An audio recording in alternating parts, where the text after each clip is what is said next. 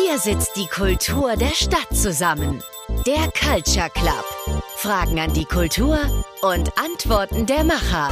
Nur im Ahoy Culture Club. Herzlich willkommen zur zehnten Ausgabe des Culture Club bei Ahoy Radio. In der heutigen Folge werde ich mit meinen Gästen über den Hamburger Kultur- und Festivalsommer sprechen. Retten Festivals die Kultur? Das ist die Frage, die wir heute behandeln. Mein Name ist Lars Meyer. Ich sitze hier mit meinen Gästen Gundula Reinig, Björn Hansen und Andrasch Siebold auf dem wunderbaren Gelände auf Kampnagel. Andrasch Siebold, du wurdest 1976 in der Schweiz geboren. In Berlin hast du Kulturwissenschaft und Philosophie studiert. Du warst unter anderem am Theater Basel und an der Staatsoper Unter den Linden als Dramaturg engagiert. 2007 bist du als leitender Dramaturg zu Kampnagel nach Hamburg gegangen. Du hast auch einen Lehrauftrag an der Theaterakademie Hamburg. Seit 2013 bist du künstlerischer Leiter des Internationalen Sommerfestivals auf Kampnagel. Der Sommer ist jetzt hier auch schon ausgebrochen. Es ist herrliches Wetter, soweit darf ich das sagen. Äh, das ist ja eigentlich keine konkrete Bestimmung für Hamburg. Es ist ja immer herrliches Wetter hier. Aber erklär mir doch bitte mal die Magie von Kampnagel. Es ist so herrlich hier über das Gelände zu gehen. Wie empfindest du das?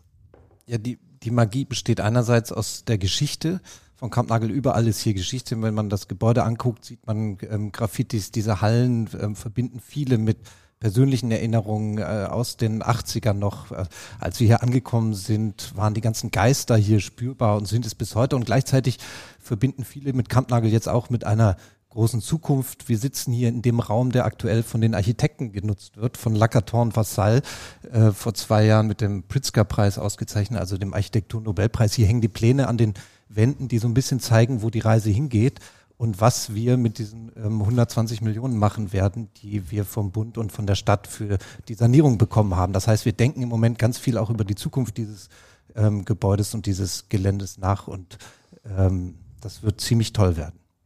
Wir kommen zu unserem nächsten Gast, Gundula Reinig. Du wurdest 1961 in Würzburg geboren. An der Universität Stuttgart hast du Germanistik, Kunst und Literaturwissenschaft studiert. Nach der deutschen Einheit warst du von 1991 bis 1995 Chefdramaturgin am Staatstheater in Meiningen, was du als vielleicht spannendste Zeit deines Lebens beschreibst. Heute bist du Präsidiumsmitglied im Deutschen Bühnenverein und in diesem Jahr Teil der Jury der Privattheatertage in der Kategorie Zeitgenössisches Drama. Gundula, in keinem anderen Land der Welt gibt es eine Theaterdichte wie in Deutschland. Ähm, werden das jetzt in Deutschland eigentlich weniger oder sprießen immer noch mehr vielleicht in, auf dem flachen Land, in kleinen Städten? Naja, ich sag mal, in der Prognose hoffen wir natürlich, dass wir immer noch mehr werden und dass wir diese unglaublich reichhaltige Kulturlandschaft hier in der Bundesrepublik, die ja nicht ohne Grund auf, dem, auf der Liste des immateriellen Kulturerbes der Welt äh, draufsteht, dass wir das erhalten können. Aber natürlich, wenn man sich umguckt, muss man leider Gottes sagen, äh, dass wir doch darauf sehr aufpassen müssen und dass ich prognostisch doch denken muss, dass es wahrscheinlich weniger wird, dass wir aber alles dagegen tun müssen, dass es so weit kommt. Und deswegen freue ich mich auch sehr, hier zu sein und auch zu diesem Thema heute mit meinen Mitdiskutanten sprechen zu können. Ja, einer fehlt noch, den müssen wir noch vorstellen. Das ist Björn Hansen. Du wurdest 1978 in Hamburg geboren. Seit 1999 bist du als Veranstalter von verschiedenen Live-Formaten aktiv. 2006 hast du eine Filmproduktion gegründet. Dein Herz brennt seit jeher für Nachhaltigkeitsthemen. Das verbindet uns. Du bist Gründer der Morgenwelt GmbH und setzt damit innovative regionale Projekte um. Mit Carsten Janke und KJ Projects oder KJ Projects veranstaltest du seit 2021 verschiedene Festivals. Du bist seit 2023 ebenfalls bei Kopf und Steine eingestiegen und verantwortest unter anderem das Dogville mit. Großartig. Wie ist das, wenn man so ein kultgewordenes Festival kauft? Das ist doch, das ist doch ganz schön viel Bauchgefühl dabei auch und Herz, oder? Ja, das sind natürlich Entscheidungen, die man äh, nicht, nicht äh, anhand einer Excel-Liste treffen kann, sondern da kommt eine ganze Menge an Einschätzungen und Prognosen und Visionen und auch der Glaube an eine gute Zukunft zusammen. Und dann entscheidet man äh, so etwas. Und ähm, ich bin, ich bin ganz äh, stolz darauf, dass wir da jetzt mitwirken dürfen und freue mich auf die Aufgabe, die jetzt vor uns liegt. Das ist ja jetzt der erste Festival Sommer in Wilhelmsburg, den wir in dieser Rolle auch mitgestalten können. Ähm, und das ist ein toller nächster Schritt für uns. wie erfolgreich ist denn die Normalität nach Corona? Seid ihr wieder voll am Start? Also alle Karten verkauft oder wie ist der Stand der Dinge für Dockville?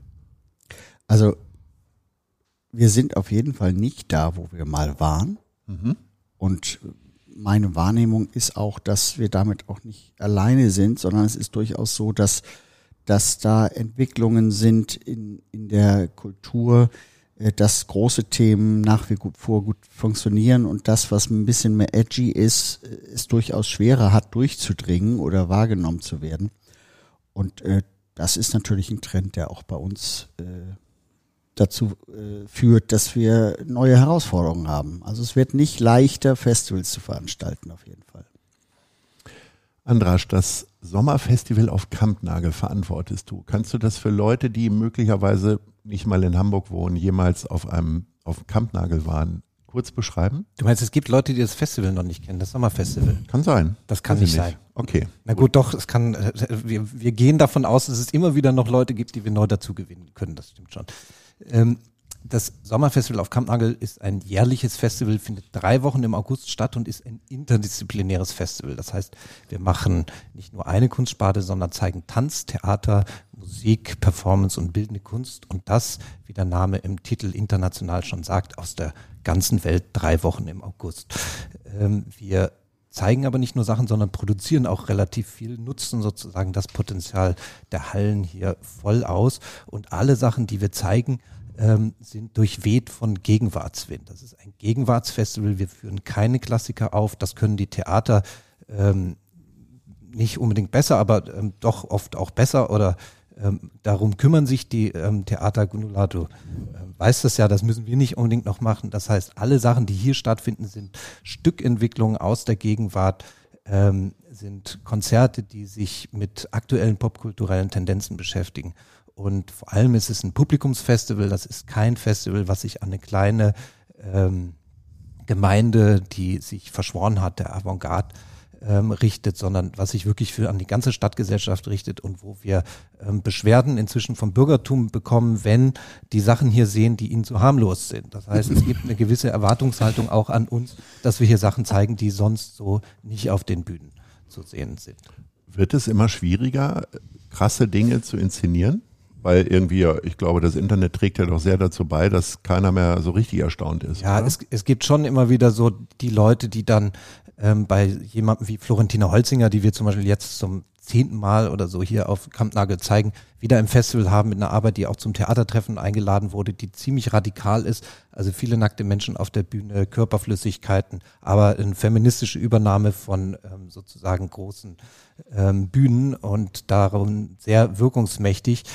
Ähm, mit Live-Tattoo. Wir suchen übrigens noch äh, für jede Vorstellung Leute, die sich einen kleinen Hintern auf den, äh, den kleinen Anker auf den Hintern tätowieren äh, lassen. Lars, äh, ich denke mal, können wir nachher nach. nochmal drüber reden, aber Ja, ja. das, ähm, es gibt in jeder Vorstellung sozusagen ein kleines Tattoo, was hinterlassen wird. Aber das sind so Sachen, da gibt's dann Leute, die sagen, ja, das ist, erinnert ja so an die Action-Kunst der, der 70er Jahre, Wiener Aktionismus, haben wir doch alles schon mal gesehen. Sie ist ja auch Österreicherin und gleichzeitig ist dieses, es gab es alles schon, ist, ist nicht so ein, so ein gutes Argument, weil natürlich Kunst immer irgendwie ein Sampling von dem Vorhanden, äh, Vorhandenen ist. Das heißt, immer wieder eine Neuzusammensetzung von Sachen und daraus entsteht dann Neues. Das heißt, viele Sachen erinnern natürlich an, an bestimmte Sachen. Trotzdem ähm, ist sowas wie Florentina Holzinger zum Beispiel gab es auf deutschen Bühnen so in dem Ausmaß noch nicht. Also dass in Berlin ähm, das die größte, eine der größten Bühnen, die Volksbühne immer ausverkauft ist, Monate im Voraus von einer feministischen Performance-Künstlerin, das ist schon relativ neu und ähm, deswegen zeigen wir das auch. Ja. Die Privattheatertage finden dieses Jahr zum elften Mal statt. Ihr zeigt zwölf Inszenierungen. Ähm, wie, erzähl mal den Weg von der Inszenierung in, keine Ahnung, in Landshut oder Göttingen dann zu euch. Ihr fahrt erstmal hin mit dem Zug. Naja, ich würde es erstmal insofern äh, kategorisieren. Es fängt ja an mit der Bewerbung. Ja. Und in dem ganz konkreten Falle dieses Jahr haben sich äh, 49 Privattheater aus der ganzen Bundesrepublik beworben und das Ganze mit 76 Inszenierungen. Und es gibt ja drei unterschiedliche Kategorien bei den äh, Privattheatertagen. Das ist ja erstmal das zeitgenössische Drama, dann ist es die äh, Komödie und es ist, ich sag mal, ähm, die moderne Klassik. Das sind die drei Kategorien und in jeder dieser Kategorien sucht dann die jeweilige Jury äh, vier Sachen, vier Stücke aus, die dann nach Hamburg eingeladen werden, um dann gemeinsam um den Monika Bleibtreu-Preis in jeder Kategorie und schlussendlich natürlich auch äh, den Monika Bleibtreu Publikumspreis, etwas, was wir sehr schön und sehr wichtig finden, dass eben auch das Publikum und nicht nur die sogenannten Experten äh, da eine Rolle spielen bei der Preisvergabe, sondern auch äh, unser Publikum. Das ist erstmal die Grundlage und dann äh, reiste dieses Jahr in jeder Kategorie ein Jurymitglied wirklich durch die Lande und dann baut man sich seinen Plan, man sieht die Bewerbungen. Also in meinem Fall waren es wirklich 32 Stücke, die ich mir, die ich mir angeschaut habe. Die, also modernes Drama oder klassisches Drama war die die größte Kategorie und dann geht es los mit der Bundesbahn gemeinsam äh, durch äh, die Lande äh, zu reisen. Und das ist insofern immer ein sehr inspirierender Vorgang gewesen, weil ich auch, weil selbst ich an Orte gekommen bin, äh, wo ich zwar wusste, da gibt es ein Theater, aber ich gestehe wirklich äh, Theater, die ich bislang noch nicht selbst gesehen habe. Und das, das macht einen demütig vor dieser Privattheaterlandschaft, weil man darf ja auch nicht vergessen, die Privattheater sind ja ähm, qua Benennung äh, von der Initiative über eine Trägerschaft von Vereinen bis zu per persönlich oder privat äh, getragenen GmbHs, ich würde mal sagen zu 90 Prozent Häuser, die sich ja komplett selber tragen müssen. Gut, es gibt ein paar Speerspitzen in der, in der Gruppe der Privattheater, die auch sehr und sehr gut äh, von Stadt, Land oder auch gar Staat äh, gefördert werden, aber das ist eigentlich nicht das Übliche. Und insofern kämpft da jedes jedes einzelne Theater darum, dass es ein Publikum hat, dass es seine Karten verkauft, weil das ist das Überleben schlechthin. Und als Jurymitglied, äh, ja, ich sagte bereits, macht einen das demütig und auch stolz, äh, was die Privattheater hier in der Bundesrepublik so alles auf die Beine stellen. Und was auch erstaunlich ist, dass ähm, mir ging es zumindest so, wenn ich mit ganz großen Ambitionen an irgendeinen Ort gefahren bin, dass das manchmal sogar sehr enttäuschend war und genau da, wo ich mit gar nichts gerechnet habe, ging dann plötzlich die Theaterwelt auf, dass ich dachte, es ist unglaublich, was Theater alles kann und das hat mich jetzt gerade auch in der Zeit nach Corona unglaublich glücklich gestimmt. Wie oft warst du davor, äh, kurz davor aufzustehen und rauszugehen? Kein einziges Mal. Okay. Ich schwöre. Verrückt, verrückt. Ähm, Björn, zum ersten Mal verantwortest du mit das Dogville. Äh, wie viel deiner Lieblingsbands hast du denn jetzt auf die, äh, aufs Plakat gehoben? Und welche? Und welche vor allem? welche, ja. Nee, also man muss klar sagen, im, und das ist auch unsere Philosophie als Partner dort im die Kopf und Steine GmbH, die das verantwortet und äh, aus der Taufe gehoben hat, die hat ein bestehendes und gut funktionierendes Team, was genau das Richtige tut, um diese Festivals, die dort stattfinden, ist ja nicht nur das Dockville, äh, so zu kuratieren, wie sie es in der Vergangenheit auch getan haben und so zu produzieren, wie das äh, heutzutage angemessen ist und wie es auch an diesen besonderen Standort passt. Und insofern äh, bin ich jetzt nicht angetreten, um alles wegzuwischen und äh, letztendlich den Mark, die Marke mir zu sichern und was ganz Neues zu machen. Und dann spielt er die Abercover Band. Zum Beispiel, so. genau. Äh, und insofern bin ich jetzt, kann ich jetzt nicht sagen, den und den habe ich dahin. Aber wer spielt denn dieses Jahr? Wir können ja auch nochmal Werbung machen. Also wir haben Girl in Red da, wir haben ähm, Danger Dan da und wir haben ein sehr, sehr äh, abwechslungsreiches Programm.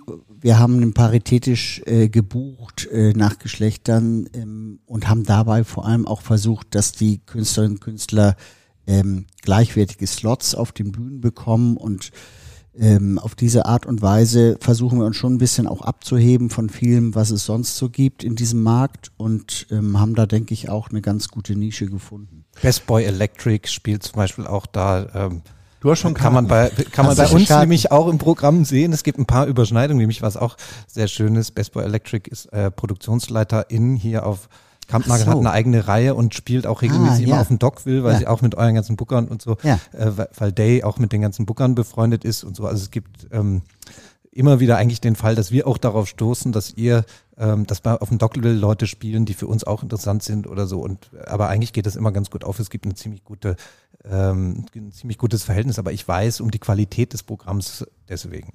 Vielen Dank. Ja, nee, das muss ich auch sagen. Also ähm, es ist eben immer ein Unterschied und das höre ich auch aus dem, was ihr jetzt gesagt habt, habt äh, betreibt man etwas aus Überzeugung und mit Leidenschaft oder äh, versucht man Formate zu bauen, die äh, sich äh, kaufmännisch äh, gut anfühlen, sag ich mal. Und äh, das ist, glaube ich, der große Unterschied. Und das macht es dann auch aus, dass so ein Festival ähm, eben versucht, Dinge abzubilden, die eine Relevanz haben. Und wenn das gelingt, dann äh, ist das immer was, was mit Leidenschaft gemacht wird. Wenn du sagst, du siehst in der Provinz äh, äh Inszenierungen. Provinz ist ein Begriff, den wir niemals verwenden.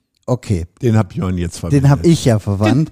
ähm, also ich komme ja selber, ich bin selber in, im örtlich, in, im ländlichen Raum, sagen wir mal, aufgewachsen und ähm, insofern äh, darf ich mir den vielleicht zu eigen machen. Ich finde Provinz auch gar nicht so schlimm. Ist das jetzt auch verboten? Ist Weiß ich nee. gar nicht. ist auch eine Ja? gute Band. Gundelag, du kommst Ja, ja, aus der. Berliner Provinz zu Ja. uns hier nach Hamburg. Naja, das darf man, das darf man ja wieder, Charlottenburg ist ja schon Provinz eigentlich, eben. oder? Ja. nein, das darf man ja auch wieder so, so äh, miteinander, miteinander vergleichen. Aber dennoch, also gerade auch im, im Bezug auf die Privattheater, Provinz ist doch immer eher verschlafen, Provinz ist eher piefig, Provinz ist nicht innovativ, Provinz ist all das, was man nicht sein will. Und deswegen haben wir uns wirklich abgewöhnt, äh, das, äh, den, den Begriff äh, zu verwenden. Ich denke, sagen darf man ihn immer noch, aber es hat immer so einen gewissen Ogu. Und dagegen habe ich was und deswegen wehre ich mich da auch. Frage aber dazu, wenn du sagst, ähm, du bist zu manchen hingefahren ohne jegliche Erwartung. Woran, woran machst du denn fest, wie hoch die Erwartungen sind, wenn du also 32 Inszenierungen anschaust? Das ist eine, das ist eine gute Frage. Ja, woran mache ich die Erwartung fest? Die Erwartung mache ich natürlich fest.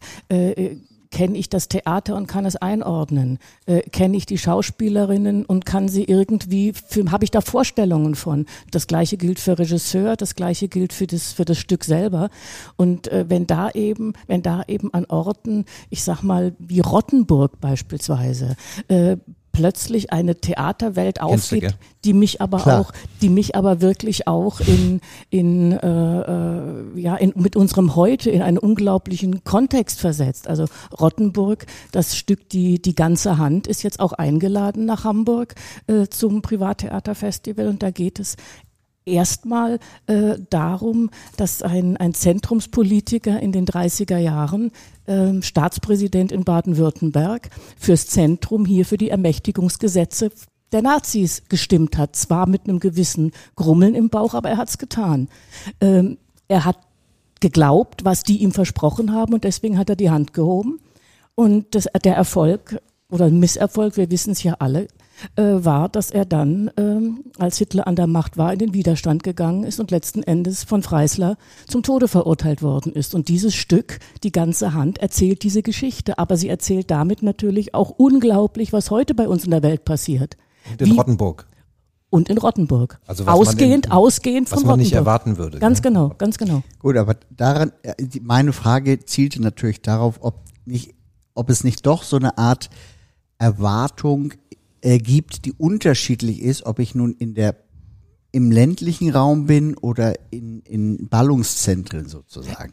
Nee, das glaube ich nicht, weil in der Sekunde, in der im Theater das Licht angeht, äh, ausgeht, ist es mir ganz egal, wo dieser Zauberraum steht. Ob der in Ja. Rottenburg oder äh, in Berlin oder in Zürich oder sonst wo ist. Dann ist die Welt zu und dann ist die, die Geschichte da. Und das ist mir dann vollkommen wurscht, ob ich auf dem Land bin oder im Zentrum der Welt. Andrasch, wie ist das bei dir? Tanztheater bringe ich tatsächlich eher mit weltstädtischen Umgebungen in Verbindung. Habt ihr, Ja, bildet ihr auch das ländliche Tanztheater hier ab? Also wa- was wir tatsächlich abbilden, sind immer wieder so ähm, Tänze, die eigentlich aus Volkstänzen entstanden sind. Also die aus, aus ähm, alten Traditionen entstanden sind oder so und dann eben, ähm, sagen wir mal, auch in zeitgenössischen Formen wieder auftauchen. Also sowas gibt's ähm, tatsächlich immer wieder, zum, zum Beispiel auch im Hip-Hop oder so, gibt's ja viel so urbane Tänze, eigentlich Sachen, so Crumping oder so, also Sachen, die auch ähm, zum Teil aus ähm, eine ziemlich lange Geschichte haben und dann in, in, in modernen Tanzformen wieder auftauchen. Also insofern hast du sowas auch, aber es ist schon so, wenn du jetzt fragst, woher kommen die Leute, die wir einladen, ähm, dann sind die meisten Gruppen schon so, dass sie, dass ihre Infrastruktur in den Großstädten ist. Also das muss man schon sagen. Es gibt zwar Leute von Asien bis ähm, Südafrika, aber ähm, je weiter wir uns eigentlich von den westlichen Metropolen entfernen, umso ähm, umso geringer ist auch oft die Kulturförderung und umso wichtiger sind die Netzwerke, in denen die Leute arbeiten. Und das sind oft Netzwerke, die einfach in den, in den größeren Städten einfacher ähm, zu handeln sind. Ähm, trotzdem ähm, holen wir relativ viele Leute auch hier hin, um dann vielleicht ähm, eine Zeit lang hier zu arbeiten oder ihre Erfahrung mitzubringen und so. Das heißt, hier vermischen sich auch ähm, verschiedene, wenn du so willst, Provinzen oder ähm, Gebiete dann in den arbeiten. Also die Einflüsse sind, sind aus, aus der ganzen Welt, aber man kann das nicht so jetzt sagen, das sind Sachen, die, also diese Unterscheidung provinziell oder nicht funktioniert da vielleicht gar nicht so. Ja, die Privattheatertage sind quasi am Anfang des Sommers. Dann sind auch klassischerweise die äh, Theaterferien. Andrasch, ihr macht äh, euer Sommerfestival im August. Ähm, spürt ihr das, dass, ähm, also gar nicht mal bei euch in der mhm. Energie, mhm. im Energielevel, aber spürt ihr das, dass die Leute dann erstmal so Ende August und Anfang September satt sind von Kampnagel naja. oder geht das einfach munter weiter? Also es gibt immer die Leute, die sich beschweren mit Kindern, wenn die Schulferien in, im, im Sommerfestival liegen und so. Die verrutschen halt jedes Jahr und die beschweren sich immer am lautesten und sagen dann, ja, aber da sind wir genau in den Ferien. Es ist aber so, dass kaum jemand sechs Wochen in die Ferien fährt, sondern die Leute dann doch immer noch mal hier sind und auch Zeit haben. Und unsere Erfahrung in den letzten zehn Jahren ist, dass die Ferien uns eigentlich gar nichts anmachen, gar nichts äh, anhaben können, sondern dass es, die Ferien eher sogar noch einen positiven Effekt aufs Festival hatten, weil die Leute dann anscheinend mehr Zeit hatten, ähm, ein paar waren nicht da, dafür sind andere auch da und ähm, sind froh, wenn irgendwas passiert. Das heißt, wir sind eigentlich ganz froh mit dieser ähm, Zeit im August, weil das auch der einzige Monat ist, wo wir nicht in Konkurrenz mit den anderen Theatern spielen. Wenn wir in den September rücken würden, nach den Schulferien, hätten wir äh, die ganzen Saisoneröffnungen der, der anderen ähm, Theater in Hamburg wieder als, als Konkurrenz. Die einzige sozusagen Gegenveranstaltung oder nicht gegen, die einzige andere Veranstaltung im Sommer ist dann, sind ein paar Musikfestivals, es gibt ja auch noch Elb Riot und sowas, aber das, was uns noch am nächsten ist, ist tatsächlich dann das Dockville und das funktioniert eigentlich ganz gut, weil auch ähm, wir sind ja nicht ähm, größenwahnsinnig und denken, dass wir mit diesem einen Sommerfestival die, diese ganze Stadt ähm, attraktiv machen ähm, können, sondern für uns ist ähm, ein Festival wie Dockville total viel ähm, wert, weil dadurch vielleicht eine Reise nach Hamburg auch für andere Leute nochmal viel attraktiver wird, weil eben mehr los ist. Das heißt, das ist eigentlich eine total gute Synergie und man kann nur sagen, dass August fast der beste Monat ist, um nach Hamburg zu reisen. Ihr werdet ja gefördert. Ähm, bemisst ihr Erfolg trotzdem an oder Bemesst ihr Erfolg deswegen auch anders oder sind am Ende dann doch die Zuschauerzahlen das Wichtigste? Auch für dich so als künstlerischer Leiter, ja. weil du vielleicht auch einen, einen, guten Geschmack bewiesen hast, der viele Leute äh, ranzieht. Also wir haben anders als die Staatstheater, ähm, haben wir nicht so eine hohe ähm, Subvention, dass wir dadurch alles abdecken können oder einen Großteil der Kosten abdecken können, sondern wir müssen relativ viel selber verdienen. Und das machen wir im Sommerfestival durch Ticketeinnahmen und durch Anträge. Wir haben relativ viele Drittmittel da drin, also Anträge, Gelder, die wir selber besorgen, sonst könnten wir dieses Festival gar nicht machen in der Größe. Wir werden trotzdem gut unterstützt von der Stadt, das stimmt, aber es reicht sozusagen nicht, um dieses Festival ohne Eigeninitiative, also ohne, dass wir selbst Geld verdienen, zu machen. Gundula, das, die Privattheatertage werden vor allen Dingen durch Mittel aus dem Bund, glaube ich, ja. äh, finanziert. Ähm, diesmal gab es erst im November 2022 eine Entscheidung. Äh, also du bist ja jetzt nur Jurymitglied und nicht die Umsetzende, aber trotzdem hast du ja vielleicht Einblick. Wie, wie kommt denn das, dass sowas erst so spät entschieden wird, wenn etwas seit zehn Jahren so erfolgreich läuft? Naja, das hatte, soweit ich das richtig äh, gehört habe, äh, mit der Wahl zu tun. Und etwas, was zehn Jahre lang funktioniert hat und immer im gewissen Sinne äh, mit Staffelstabübergabe ein Selbstläufer war, das hat sich nun verändert. Und da wurden dann plötzlich die Anträge irgendwie auf einen größeren Stapel gestellt und später erst angeguckt. Und dann kam der Druck, weil man sagen musste, ja, wir müssen planen, wir müssen loslegen. Wie sieht es jetzt aus?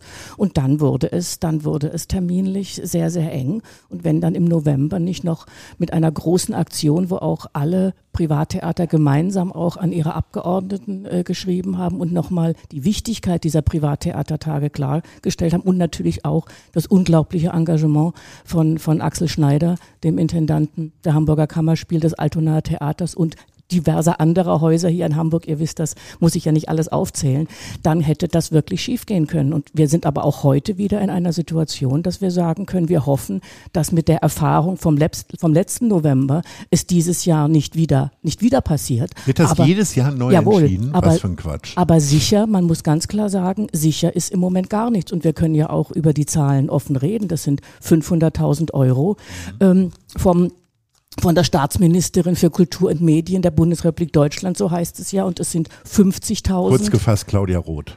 Jawohl. Äh, und es sind und es sind und es sind 50.000 äh, von der Behörde für Kultur und Medien Hamburg, kurz gesagt von Carsten Broster.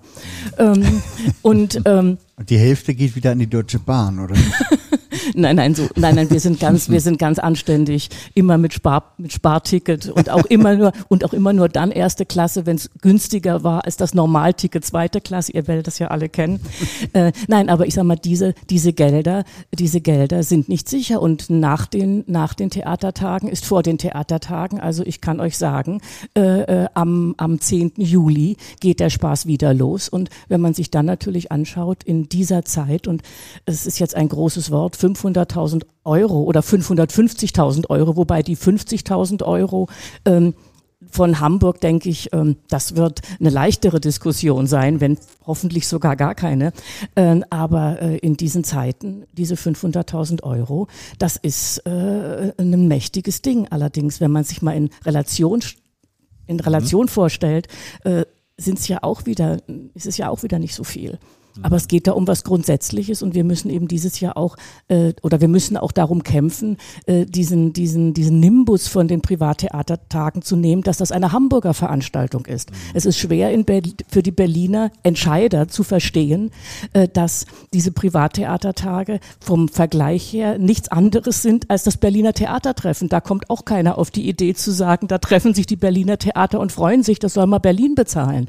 Ja. Also das ist, das ist eine, eine große Sache und äh, wir hoffen, dass das äh, jetzt dieses Jahr äh, besser läuft, auch mit den Erfahrungen, die wir dieses Jahr wieder machen oder die wir letztes Jahr gemacht haben. Ja, Björn, öffentliche Förderung null, oder? Ja, toll, ja. Ein bisschen was?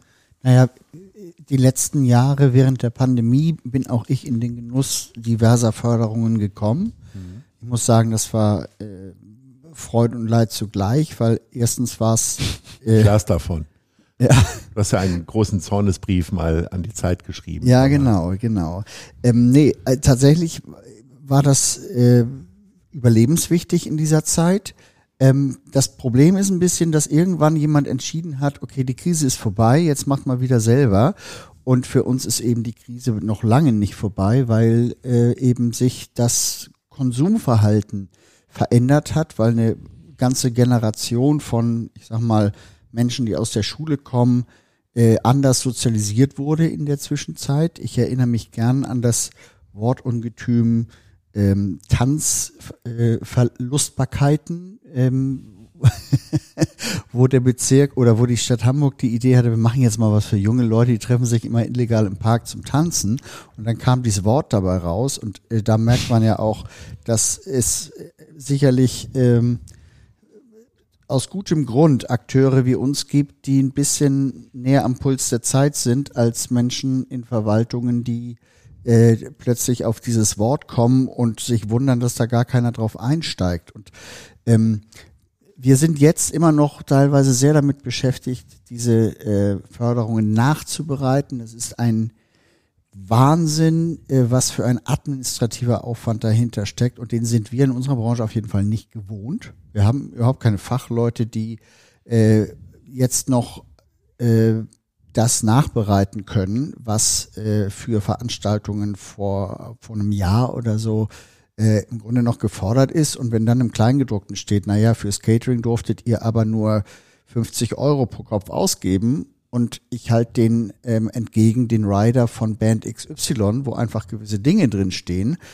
äh, dann merkt man, dass da auch wirklich Welten aufeinander äh, treffen. Und ich kann auch nur bestätigen, was du gerade gesagt hast. Also ähm, es ist immer wieder so, dass man im luftleeren Raum startet, etwas zu äh, etwas beginnt mit das die angesprochene Leidenschaft. Ähm, logisch ist das ja irgendwie nicht zu erklären sonst und ähm, man kann immer nur hoffen, dass dann irgendwann dieser Bescheid kommt, äh, in dessen Rahmen man schon lange arbeitet. Und das, das war eine Erfahrung, die mich auch ganz schön unter Druck gesetzt hat die letzten Jahre, weil wenn dieser Bescheid nicht gekommen wäre, hätte man niemandem Vorwurf machen können und alle hätten gesagt, bist du bescheuert, dass du schon anfängst. Ich meine, ihr habt ja jetzt auch ähm, die, die, die ganzen Förderer, die ihr, aufge, die ihr auf der Webseite auch habt, sind schon ähm, Behörde für Kultur und Medien, Staatsministerium, Initiative Musik und so. Also schon die, die typischen Förderer von, Klasse, von, von zeitgenössischer oder Popmusik. Aber interessant ist ja, dass ihr als Privatleute ähm, werdet ihr trotzdem an der Qualität eures Programms gemessen. Das heißt, Ja. ihr, ihr müsst eigentlich liefern auch und auch ähm, Sachen machen, die erstmal wahrscheinlich ein bisschen mehr kosten, aber Qualität bringen und gleichzeitig ähm, könnt ihr keinen Verlust machen. Genau. Also wir haben ja, wir, wir machen ja mit Carsten Janke auch zum Beispiel über Jazz Festival, das ist ein defizitäres Festival. Ja. Das leistet sich Carsten Janke, weil er sagt, das ist ähm, so ein wichtiges Festival, das würde sonst nicht stattfinden und so ist es auch. Und wir helfen dann auch ein bisschen dabei. Trotzdem hat dieses Festival über Jazz eigentlich keine Chance ohne Förderung, weil es einfach zu speziell ist und weil es, weil es irgendwie was, was Tolles ist und es ist super, dass es stattfindet. Aber bei euch, ähm, das ist, ich finde ich schon immer eine, eine so beeindruckend zu sehen von außen, wie ihr das dann trotzdem schafft, sozusagen im wirtschaftlich zu bleiben und gleichzeitig das, das Programm, aber die, die Qualität vom Programm irgendwie oben zu halten. Und Wie die- wichtig ist denn Sponsoring für euch? Also Ja, sag mal, es ist- bei euch ist es also spielt es ich- wahrscheinlich kaum eine Rolle bei den Privattheatertagen und hier bei Kampnagel. Aber bei euch? Naja, bei uns ist das äh, eigentlich ein wesentlicher Teil. Also die Gastronomieerlöse, das Sponsoring, die Eintrittsgelder und dann eben in, mit in abnehmendem Maße leider im Moment äh, die Förderung. Äh, und aber auch da muss man sagen, die Zurückhaltung aus der Industrie ist auch sehr groß, weil wenn eins übrig geblieben ist nach der Pandemie, ist das so eine ganz grundsätzliche Verunsicherung, äh, dass das, was man nie für möglich gehalten hat, eben doch passieren kann. Und äh, diese Zurückhaltung, die zieht sich durch alle Branchen meiner Wahrnehmung nach. Wir haben ja auch eine Agentur, die sich mit Sponsoring äh, befasst. Und ähm, das ist äh, nicht leichter geworden, auch da nicht. Wie heißt das Festival, was neulich abgesagt wurde? Eins der großen Festivals ist doch gerade abgesagt worden, offiziell aus logistischen. Ach so, Äh, äh, das Download Festival. Ja, genau. Ja, ein ja, ja. ziemlich großes Festival, wo die ganzen Headliner auch schon stattfanden und so. Und genau. das wurde aus produktionstechnischen Gründen abgesagt, wie es dann immer so heißt, was aber eine, eine euphemistische Umschreibung dafür einfach ist, dass zu wenig Tickets verkauft wurden. Ja. Wenn Björn sagt Verunsicherung bei den Sponsoren beispielsweise, wie groß ist denn die Verunsicherung beim Konsumenten? Also ähm, kauft man die Karten blind für die Privattheatertage oder gucken die sogar noch aufs Wetter und kaufen die Karten möglicherweise erst einen Tag vorher? Naja, ich denke, dass äh, die Verunsicherung beim Konsumenten schon groß ist, aber nicht aus der Frage heraus, wollen wir ins Theater gehen oder wollen wir das nicht tun, sondern äh, wie sieht unser Geldbeutel aus, können wir uns das leisten? Und das ist natürlich eine, eine verdammt äh, üble Geschichte, weil da, ich sag mal, der Wunsch der Menschen, etwas zu erleben, Theater zu gucken, Festival zu gucken, jetzt ins Konträ in die, die konträre Frage, ich sag mal, des Überlebens reingeht. Klar, ich würde, wenn ich mir, mich frage, ob ich mit, ob ich meinen Kindern ein oder zweimal ein ordentliches Stück Fleisch äh, äh, im, im, in der Woche auf den Teller legen kann, dann vielleicht auch eher für das Schnitzel, das gute Schnitzel, das biologische Schnitzel äh, entscheiden und nicht unbedingt für die Die Theaterkarte. Kinder und das essen heute kein Fleisch mehr. Die wollen, die wollen die vegetarische Alternative. Gut, aber die Nur ist in ja, der die Provinz ist ja, noch. die ist ja, die ist ja, die ist ja, ich sag mal, wenn ich ne, wenn ich eine Mutter von drei Kindern bin, nicht weniger problematisch. Also ich will ja auf die Grundfrage hinaus. Äh, ich sag mal hier Nahrung, Nahrung für die Seele äh, äh, oder Nahrung für den Magen. Und da und das ist für mich so ein neuer Punkt, wo ich glaube ich wirklich äh, sage, das wird für die Leute schwierig. Und wenn und zumal wir eben auch als Privattheater ja auch, ich sag mal, mit Ermäßigungsmöglichkeiten, wie die gro- großen geförderten Theater, äh, nicht, damit können wir nicht so umgehen, weil es ist unsere Kasse, es ist unsere Einnahme. Also da ist eben dann doch äh, die, die Gewichtung anders und da würde ich doch schon sagen, dass die Leute äh, zögerlicher kommen. Und wir haben natürlich auch noch zusätzlich das Problem, dass bei den Privattheatern generell, ich sag mal, das Publikum eher älter ist. Also weil wir ja, ich sag mal, nicht so wie ihr, ich sag mal jetzt auch in die, in die, in die, die Jugend und die jungen, junge Generation hineingehen, sondern wir machen ja auch noch, ich sag mal, gediegene Komödien auf hohem Niveau. Und das klingt aber eben doch eher die Leute, die Abonnements äh, äh, kaufen, die Leute, die eben eigentlich auch Theater noch so sehen wollen. Es werden Geschichten erzählt. Es werden Geschichten erzählt, es ist eben weniger performativ, weniger Regietheater, was ja erstmal gar kein wertender, keine wertende Meinung ist, die ich jetzt da äh, äh, formuliere. Aber die Menschen werden älter, die Menschen sind gebeutelter, die Menschen sterben auch langsam aus. Dieses, unser Publikum stirbt aus. Und da beneide ich euch beide ein bisschen, weil so wie ihr äh, auf die, auf, auf eure, auf eure Programme guckt, ich denke, ihr habt mit jungen Menschen überhaupt nicht so unbedingt ein Problem. Wir kämpfen gerade darum, wir entwickeln wirklich mächtige mächtige, mächtige äh, Ideen und Projekte, wo wir sagen, wie kriegen wir auch in unsere Privattheater, wie kriegen wir die Leute dazu, mhm. dass sie wieder Geschichten auf der Bühne sehen wollen. Wenn sie das auf Netflix, auf Amazon Prime etc. Äh, da sind die Geschichten, die großen Märchen, da ist es hip. Auf, dem, auf der Theaterbühne muss man den Leuten sagen, du, das kann genauso toll sein. Das ist so im Moment unser Problem. Und was ich auch, wenn ich das noch ergänzen darf, die Leute kaufen, wenn sie kaufen, sehr kurzfristig. Ja, das absolut. Heißt, wir haben auch noch in, äh, in den Geldern, wo man äh, natürlich jedes Jahr vergleicht, wo standen wir acht Wochen vor der Veranstaltung in 2019, in 2018 und plötzlich hast du da so ein, wieder so ein Loch. Im Zweifel hast du auch die Zusage der Förderung noch nicht, das ist das zweite Loch und du machst aber immer weiter auf so einen Punkt. Mhm äh, bis man dann im Zweifel produktionstechnische Gründe vorschieben muss. Aber tatsächlich ähm, ist das auf jeden Fall etwas, was man auch äh, konstatieren muss, dass das sehr ja. kurzfristig teilweise ist. Also ich meine, wir spielen natürlich ähm, in den meisten Fällen, muss man auch sagen, wobei wir ähm, es gibt so die, die goldene Grundregel im Theater, man spielt dann, wenn mehr Leute im Publikum als auf der Bühne sind, also geplant.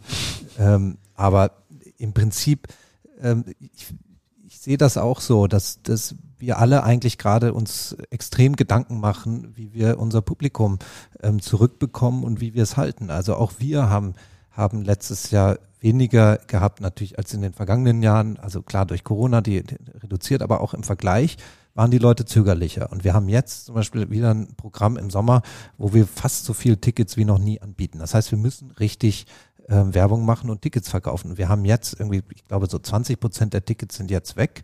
Ähm, aber auch wir haben extrem kurzfristigen Vorverkauf. Das heißt, immer ein paar Tage vorher ähm, gibt es dann nochmal einen riesen Ansturm und wir, die ganze Zeit sitzen wir da und überlegen, müssen wir jetzt noch was machen? Müssen wir jetzt noch einen Instagram-Post machen? Oder was, was ist die? Wie wird das Wetter? Genau, wie wird das Wetter? Ja. Was ist sozusagen das Tool? Wo ist der Schlüssel, um jetzt nochmal was zu tun? Und am Schluss geht es dann doch und wir, ähm, die Auslassung ist gut, aber es ist schon so, dass es uns sehr beschäftigt und wir haben nochmal ein bisschen das spezielle Problem auf Kampnagel, dass wir eigentlich Leute ähm, überzeugen müssen, sich Sachen hier anzugucken, die sie sich im Leben nicht angucken würden, weil sie weder die Gruppen kennen, das sind alles oft neue Sachen, sie kennen die St äh, Stücktitel nicht, das sind neue Titel und ähm, sie verstehen auch oft nicht so ganz, was da eigentlich auf der Bühne sie erwartet, wenn die äh, Carolina Bianchi jetzt K.O.-Tropfen nimmt, wie es im Programmheft angekündigt ist, weil sie halt ein Stück macht zur aktuellen ähm, Situation, nämlich über ähm, Gewalt gegen Frauen. Ja, ja, wir wollten darüber nicht reden, wir aber ich muss es doch einmal machen, weil wir sind ja auch, äh, wir haben dann doch einen hohen politischen Kern. Aber ich will nur sagen, dass ähm, wir, wir, das, mein Traum war eigentlich immer sowas wie das Fusion Festival zu erreichen, dass wir alle Tickets vorab verkaufen, weil die Leute einfach uns so sehr mögen, dass sie sagen, das wird schon okay sein, was die machen. Mhm. Die Atmosphäre auf Kampnagel ist immer so super im Garten. Da sitzen dann, da trifft man total viele Leute.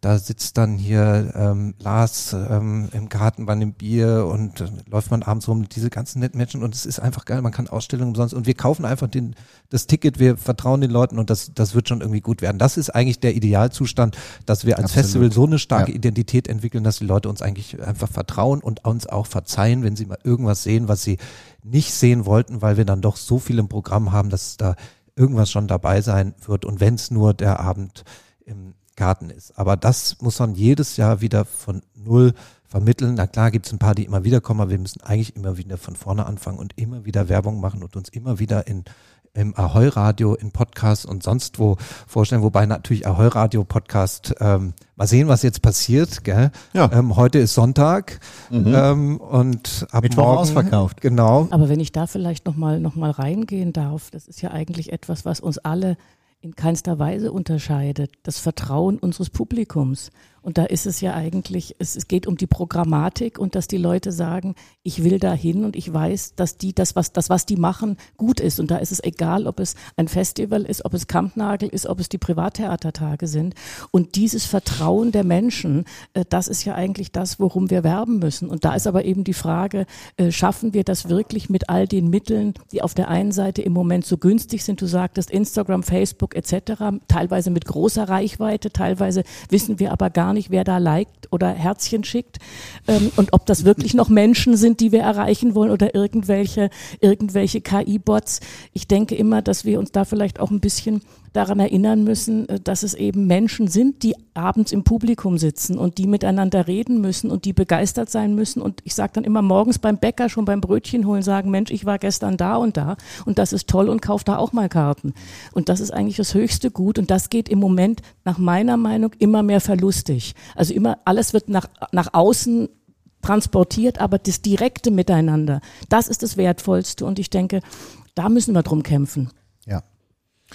Björn, ich habe vorhin im äh, Eingang gesagt, dass Nachhaltigkeitsthemen dich äh, äh, umtreiben, dass du dich immer wieder damit beschäftigst und auch viel für die Umsetzung tust. Wie grün ist denn jetzt schon das Dockville?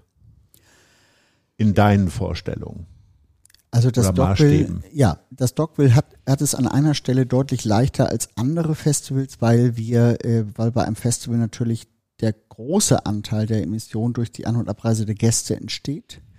Und äh, bei einem äh, so verorteten Festival wie diesem, also man kann mit dem ÖPNV hervorragend zu uns kommen. Dadurch hat man, äh, haben wir da schon mal einen ganz anderen Fußabdruck als vergleichbare Festivals. Und ähm, insofern gibt es, es gibt wahnsinnig viele sehr kleinteilige Ansätze, wie wir peu à peu da auch äh, in der Produktion besser werden und äh, den Fußabdruck weiter verringern wollen. Und äh, insofern ist das auch Teil der DNA dieses Festivals, würde ich sagen, ähm, so rücksichtsvoll wie nur irgend möglich äh, zu produzieren. Und das ist ja letztendlich das, worauf es ankommt. Jetzt haben wir schon gehört, bei den Privattheatertagen wird äh, Bahn gefahren. Ja. Ähm, gibt es noch mehr grüne Themen, die euch bewegen? Naja. Auch in der Organisation möglicherweise, was du so mitbekommst? Naja, in der Organisation äh, kann ich es jetzt äh, insofern schwer sagen, weil so so hänge ich da nicht, hänge ich da nicht mit drin. Aber ich meine natürlich bei den Theatern generell, äh, ob das nun auch äh, der Umbau auf LED-Technik, äh, der Umbau, der, die, die, die, die Sicherung der Häuser, was die, was die, die, die äh, Wärmedämmung etc. angeht. Also ich meine, all das treibt die Theater genauso um, weil auch wir müssen heizen oder noch schlimmer, wir müssen im Sommer auch unsere Klimaanlagen laufen lassen. Das ist ja dann fast egal, ob es nur um Kälte oder um Wärme geht. Auch wir äh, müssen da unsere Bilanz Bilanzen äh, abliefern und tun das auch. Also auch da ist der Bühnenverein äh, auch äh, mittlerweile äh, sehr stramm dabei, auch Handlungshilfen vorzugeben, weil wir haben ja eine große und kleine Theater und alle müssen sich da ja entsprechend äh, äh, drunter deklinieren. Nee, das ist uns schon sehr, sehr, sehr, sehr wichtig und geflogen wird eigentlich bei uns auch in keinster Weise mehr. Mhm. Gut, die Dekoration muss man natürlich mit Autos transportieren, die kriegt man schlecht in die Bahn, aber da gucken wir auch und was ich jetzt bei den vielen Reisen erlebt habe, auch in den Hotels, in denen ich untergebracht da war sehr, sehr erstaunlich, was in diesem Bereich äh, los ist in Sachen äh, nur, noch, nur noch Heizung bis 19 Grad und ich kann nicht mehr drehen am, an meiner Heizung im Hotel oder die, die, die, die Wasserzufuhr im Badezimmer ist nur noch mit einem Infrarotding unterm Wasserhahn äh, geregelt. Das nahm schon Züge an, wo ich gedacht habe, okay, muss man sich dran gewöhnen, finde ich aber gut. Mhm. Andrasch wenn man sich weltweit Gäste einlädt, dann ist, glaube ich, nachvollziehbar, dass man die sich nicht einfach blind einlädt, sondern dass man auch mal irgendwo hin muss. Und äh, im Zweifelsfall vom Festland kommen, muss man auch fliegen. Ähm, Gibt es trotzdem Möglichkeiten im Laufe der letzten Jahre, so ein Festival noch mal ein bisschen ökonomischer zu gestalten, was schon auch die Auswahl angeht? Also streamst du dir manchmal auch Stücke? Oder? Ja. Ja? Also du sprichst einen großen Bereich an. Die Theater sind im Umbruch. So ist es so, wie Gundula gesagt hat. Ähm, es gibt viele auch Bundesrichtlinien, die umgesetzt werden müssen. Aber es gibt auch ein großes Umdenken. Ähm, es gibt ein Umdenken auch bei, bei Partnerschaften. Zum Beispiel, wir sind viel stärker in Kooperationen involviert, wenn wir eine Gruppe aus Brasilien oder Südafrika oder auch den USA, wie jetzt aktuell beim kommenden Festival holen, dann machen wir das nicht mehr alleine, sondern wir gucken eigentlich immer, dass wir Partnerinnen dafür haben. Also, dass wir andere Partnerfestivals finden, die, mit denen wir das gemeinsam machen. Bei Carolina Bianchi zum Beispiel aus Brasilien ist es so, dann ist in Genf noch ein zweites Festival und wir haben versucht, noch ein drittes zu finden, haben dann keins gefunden. Aber um das möglich zu machen, finanzieren wir jetzt gemeinsam eine Off-Woche. Also haben so eine Woche, wo die halt, wo wir niemanden gefunden haben. Jetzt bleiben die einfach hier und ähm, aus ähm, Nachhaltigkeitsgründen schicken wir die eben nicht zurück, was man früher gemacht hätte, weil das, mhm. ähm, billigen Flug plant man doch ein bisschen. Also da passiert gerade relativ viel und es gibt auch viele Gruppen, zum Beispiel aus Australien, die gar nicht mehr rüberkommen, wenn die nicht mindestens drei Orte zusammen haben. Was man aber nicht machen kann, ist sagen, man fliegt jetzt nicht mehr oder wir machen überhaupt keine Flugreisen mehr. Es gibt ein paar Künstler wie zum Beispiel Jérôme Bell oder so, der sagt, ähm, der, die Situation ist so fatal, wir dürfen eigentlich gar nicht mehr äh, fliegen und so und wir müssen aufhören damit. Aber damit schneidet man ähm, viele Menschen aus dem kompletten globalen Süden zum Beispiel ab. Und das ist eine sehr ähm, auch äh, privilegierte westliche ähm, Position, aus der wir heraus argumentieren und wo man auch sagen muss, ähm, es ist, es, man kann mehr machen, aber ähm, man, es bringt nichts, wenn wir jetzt aufhören, ähm, Menschen zu bewegen, global zu bewegen. Und, und gerade so ein internationales Festival lebt davon, dass wir auch einen Austausch mit der Welt machen. Aber es ist schon so, dass wir uns sehr genau überlegen, wo wir auch selber hinfliegen, weil du hast recht, wir müssen die Stücke auch irgendwo finden oder sehen aber wir informieren uns oft, gibt es Kolleginnen, die da vielleicht auch hinfahren, denen wir so vertrauen, die wir so gut kennen, dass wir uns von denen erzählen lassen können, wie es ist. Gibt es Videolinks, dass wir vorsichten können? Also das hat extrem zugenommen. Ähm, wir fahren nicht mehr so auf gut Glück nach Japan, um mal zu gucken, ob da vielleicht irgendwas dabei sein könnte bei einem Festival, weil es gibt jede, jede Woche findet auf der Welt irgendwo ein Festival statt, wo wir hinfahren könnten. Das heißt, wir wählen viel genauer aus. Also was wir zum Beispiel noch äh, machen, fällt mir dabei gerade noch ein, dass das Dogville ist zum Beispiel fleischlos dieses Jahr. Also es wird kein, äh, kein Essen geben äh, mit Fleisch und äh, dahinter steckt dann natürlich auch die Erkenntnis, wie hoch der CO2-Abdruck bei der Fleischproduktion ist im Verhältnis zu manch anderem. Wir hatten neulich einen Künstler, der sich Nachhaltigkeit auf die Fahnen geschrieben hatte und dann alles, was äh, ohne Fleisch sein äh, sollte, substituierte mit Avocados. Da merkt man dann auch, dass manch ein Künstler da noch nicht ganz zu Ende gedacht hat. Aber ähm, so im Großen und Ganzen ähm, sind das natürlich die Maßnahmen. Ähm, und äh, deswegen sage ich, es ist sehr kleinteilig und es gibt ganz viele kleine Maßnahmen, die dann das große Ganze ergeben. Plastikbecher. Wenn ich vielleicht genau. auch, es fiel mir jetzt auch noch gerade ein, für die Privattheatertage noch sagen darf, bislang, also die ersten zehn Privattheatertage ist ja auch immer eine dreiköpfige Jury pro Kategorie durch die Bundesrepublik gereist. Dieses Jahr war es auch so, dass nur einer der Jury gereist ist und die anderen beiden sich ausschließlich eben über die eingereichten DVD-Mitschnitte der Produktion äh, informiert haben. Und da muss ich auch sagen, das war eine sehr, sehr schöne Erfahrung, weil ich als die Reisende am Anfang immer dachte, Mensch, ich guck's mir wirklich an. Meine anderen beiden äh, Mitjuroren gucken es in Anführungszeichen nur am Bildschirm. Aber es war dann in den Jury-Sitzungen wirklich sehr, sehr erstaunlich, wie deckungsgleich doch da die Erlebnisse waren. Wobei ich natürlich meine beiden Mitjuroren, also die Christa Götsch und und den, den Jürgen Hoffmann aus Hannover äh, nicht beneidet habe, diese ganzen Produktionen auf dem Bildschirm anzugucken. Aber wenn man sich dann darauf einlässt, war das wirklich ein gutes Miteinander, ein guter Austausch, der, der eigentlich in den Meinungen nicht, nicht differierte, was mich sehr gewundert hat und natürlich auch sehr gefreut hat. Wir sprechen ja vor allen Dingen über den Hamburger Kultur- und Festivalsommer. Das eint euch ja. Ähm, ist Hamburg da, also man hört ja immer sehr viel Lob äh, über die Kulturbehörde und so weiter, aber sprechen wir auch mal über den Konsumenten. Ähm, ist Hamburg da nochmal ein ganz besonderer Ort, um die Art von Kultur, und die ist ja auch sehr unterschiedlich, die ihr anbietet, ähm, dann entsprechend zu würdigen und auch erfolgreich gestalten zu lassen? Oder äh, gibt es Städte, da wird natürlich die Hauptstadt immer gerne nochmal genannt, äh, die eigentlich äh, viel experimenteller, offener für neue Dinge sind? Also ich würde mal jetzt aus der Perspektive der Privattheater und der Privattheatertage sagen, was an Hamburg toll ist, dass man merkt, dass das Hamburger Publikum seine Künstler liebt. Also dass da wirklich auch eine, eine Wiedererkennung, eine, eine Achtung ist. Also auch, ich bekomme es ja auch immer, immer erzählt, wenn man dann den einen oder anderen mal auf dem Markt trifft, das ist dann ein vorsichtiges, ein vorsichtiges äh, Achtung bezeugen, also nichts Übergriffiges, sondern es hat so ein bisschen was von Wien. Also für mich ist ja eigentlich Wien die, Theater, die Theaterstadt oder die Kunst- und Kulturstadt äh, äh schlechthin. Vielleicht hat einer von euch da eine andere Meinung zu, aber mehr geht ja eigentlich nicht, als die Wiener es leben für ihre Künstler. Und das denke ich, das, das erlebe ich in Hamburg, äh, denke ich auch und bekomme das auch sehr häufig von unseren Künstlerinnen und Künstlern berichtet. Also eigentlich ein sehr guter Boden. Ist das der Grund, warum die immer sagen, ihr seid das beste Publikum, was ja, wir jemals... Nur in Hamburg. Ja klar, ne? ja, jetzt logisch. verstehe ich das, alles klar.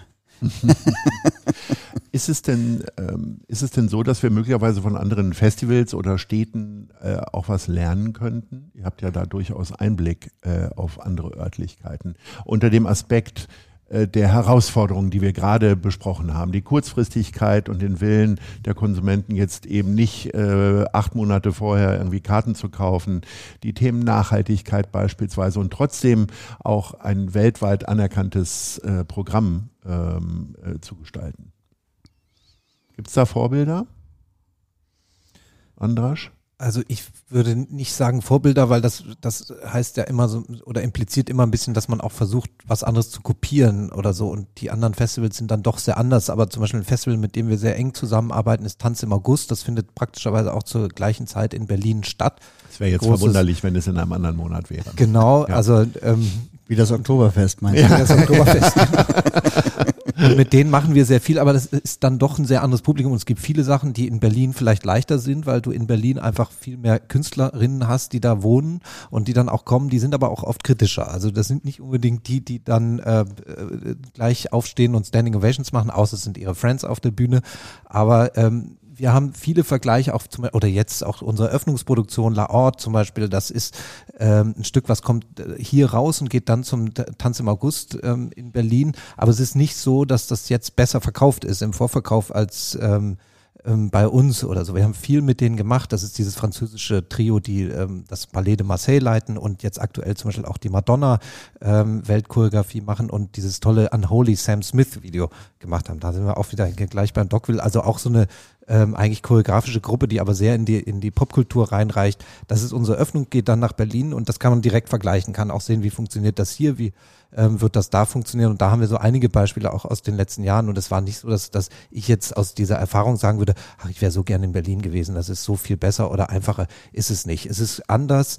Ähm, beide Städte sind, sind toll und besonders, aber ich bin total froh, dass ich in Hamburg bin und das Publikum ist hier, ähm, wie gesagt, bereit, ähm, sehr mitzugehen oder beschwert sich, wenn, wenn wir zu harmlos sind. Also so ist es eher hier. Also dieses, diese Hamburger Vornehmheit oder Zurückhaltung, die, die sehe ich ähm, zwar auch, natürlich im Umgang, im menschlichen Umgang miteinander, aber ähm, es ist schon toll irgendwie zu sehen, wie, wie hier auch paar 80-Jährige bei diesem Festival irgendwie ihren Spaß haben und mit queeren Menschen, Geflüchteten und so ähm, zusammenkommen und alle haben irgendwie so ihren Spaß und man hat wirklich so das Gefühl, dass ist so eine breite Stadtgesellschaft, die es hier gibt, die aktiv irgendwie sich beteiligt und an, an dieser Kultur mitmacht. Das sehe ich in Berlin nicht so zum Beispiel. Das ist viel homo homogener und so. Also ähm, ich bin ähm, gerne bereit, Loblieder auf äh, die Hansestadt Hamburg äh, zu singen. Björn, dich lassen wir jetzt nicht singen, aber was mich noch interessieren würde, wenn es äh, von allen Seiten ja immer weniger Geld gibt, also sprich, die Sponsoren sind zurückhaltend, Förderung kriegst du auch kaum, äh, Eintrittskarten werden nicht so verkauft, wie man äh, das vielleicht vor vier, fünf Jahren hatte. Äh, sind denn die Künstler auch bereit, dann äh, Einschnitte vornehmen zu lassen oder äh, sind die mit ihren Preisvorstellungen noch so äh, in der Vor-Corona-Zeit? Lassen die mit sich reden?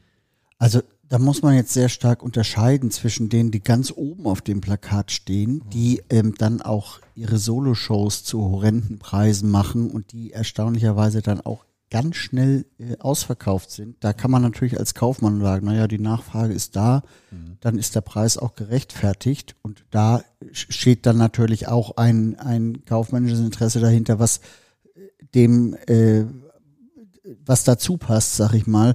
Ähm, aber dann gibt es natürlich ganz viele, die äh, auch die Rahmenbedingungen sehen und ähm, die auch, äh, also es läuft ja bei uns so, dass wir konkrete Angebote abgeben, was wir äh, für diesen und jenen Slot anbieten können sozusagen und ähm, da äh, wundert man sich dann manchmal schon äh, über die Erwartungshaltung. Auf der anderen Seite hat man auch immer wieder äh, Agenten, die durchaus sehen, in welchem Kontext was stattfindet und was da realistisch angeboten werden kann. Und, ähm, aber man merkt schon, ähm, dass das so ein bisschen so eine Zweiklassengesellschaft ist zwischen denen, die die Stadien füllen und dem Rest.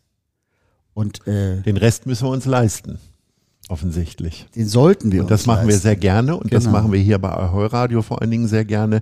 Gundula, sag nochmal das Datum der Privattheatertage. Die Privattheatertage gehen am 27. Juni los im Altonaer Theater mit einer Hamburger Produktion, die seit langem nominiert ist. Das ist das Ernst-Deutsch-Theater mit The Wanderers. Und äh, die Privattheatertage enden mit der Gala zur Monika Bleib Bleibtreu-Preisverleihung am 9. Juli in den Hamburger Kammerspielen. Andrasch, wann findet das Sommerfestival genau statt und wann ist die Vorführung mit den K.O.-Tropfen? Oh, die ist in der in der zweiten äh, Festivalwoche von ähm, Carolina ähm, Bianchi. Und zwar, wir beginnen am 9. August ähm, und es geht bis zum 27. Und wir, ähm, das Festival findet hauptsächlich auf Kampnagel statt, aber wir bespielen auch die Stadt. Ähm, es gibt drei Konzerte in der Elbphilharmonie, es gibt Ausstellungen in allen drei großen Museen, Deichtorhallen, Kunstverein und ähm, Kunsthalle. Es gibt Konzerte in der Kirche, es gibt drei Wochen lang Theater im Barkenhöften, dieser riesen paar tausend Quadratmeter Halle. Ähm, also viel zu sehen in diesen drei Wochen und am besten einfach ähm, das Programm auf kampnagel.de angucken. Wir haben es jetzt gerade heute ist Und Sonntag, vielleicht aber wir auch mal die kleinen, die kleinen unpopulären Künstlerinnen und Künstler, die vielleicht schon am Nachmittag äh, auftreten, äh, unterstützen. Ja klar, ich meine, es gibt auch, man kann auch einfach vorbeikommen. Wir haben jeden Abend auf der Waldbühne zum Beispiel Lesungen und Konzerte, die kostenlos sind. Also wer, wer noch Schwellenangst hat, kann auch einfach hinkommen. Aber es gibt viel Fußball ist ein großes Thema. Man wird das irgendwie in dem Design auch sehen, ja, weil wir beginnen auch nämlich im Sommer das offizielle Kulturprogramm zur EM 2024. Das nochmal als kleinen Link zur Förderung, weil da gab es äh, Bundesgelder und wir haben uns da ein schönes Programm ausgebracht, was Theater mit Fußball ähm, zu tun haben kann. Nämlich wir erzählen dann Migrationsgeschichten, ähm, wir erzählen was über Familiengeschichten, die sich durch Fußball verbinden. Und das Spiel gehen auch auf dauert den 90 Fußballplatz. Minuten. Ne? Das Spiel Ja. dauert 90 Minuten, ist auch die klassische natürlich äh, Tatortlänge und äh, Länge von guten Stücken. Alles, was über 90 Minuten ist, ist meistens ein bisschen schwieriger, außer es kommt von Florentina Holzinger bei uns in der zweiten Woche. Wenn du jetzt noch weiter Werbung machst, äh, drohen wir auch an die 90 Minuten hier ranzukommen mit dem Culture Club. Björn, sag noch mal ganz kurz, wann ist das Dockville? Du könntest natürlich jetzt auch noch mal über den Stadtpark reden und über den Vogelball. Ich weiß, das nehmen wir alles vorweg. Das wird Ja. bei Insta bekannt gegeben. Jetzt sprich nur mal Genau. über das Dockville. Das Stockville ist vom 18. bis 20. August. Ach toll. Da kommen wir ja schon wieder in Interessenkonflikte. Aber gut, dann ich Überhaupt muss ich nicht mich einen aufteilen. Tag Dockville, den anderen Tag Carolina Bianchi auf So machen wir es. So machen Oder. Florentina Holzinger. Genau. Ihr Lieben, es war eine schöne Zeit mit euch und äh, ich möchte von Herzen euch äh, viel Erfolg wünschen. Und zwar nicht nur auf der künstlerischen Ebene, sondern dann auch äh, auf der kommerziellen Ebene. Äh, mögen viele Hörerinnen und Hörer dieses Gespräch im Culture Club, dem 10. zum Anlass nehmen, jetzt wie wild Karten zu kaufen. Ob jetzt online oder noch beim Kartendealer um die Ecke. Herzlichen Dank für eure Beiträge. Es hat mir großen Spaß gemacht. Und äh, ich freue mich, euch dann bei den entsprechenden Festivals zu sehen. Ich werde kommen. Herzlichen Dank. Vielen Ahoi. Dank. Dankeschön. Danke auch und Gruß in die Provinz. Ne? Ja. Nach Berlin meinst du? Das war die Hochkultur auf Ahoi. Der Culture Club. Danke fürs Zuhören.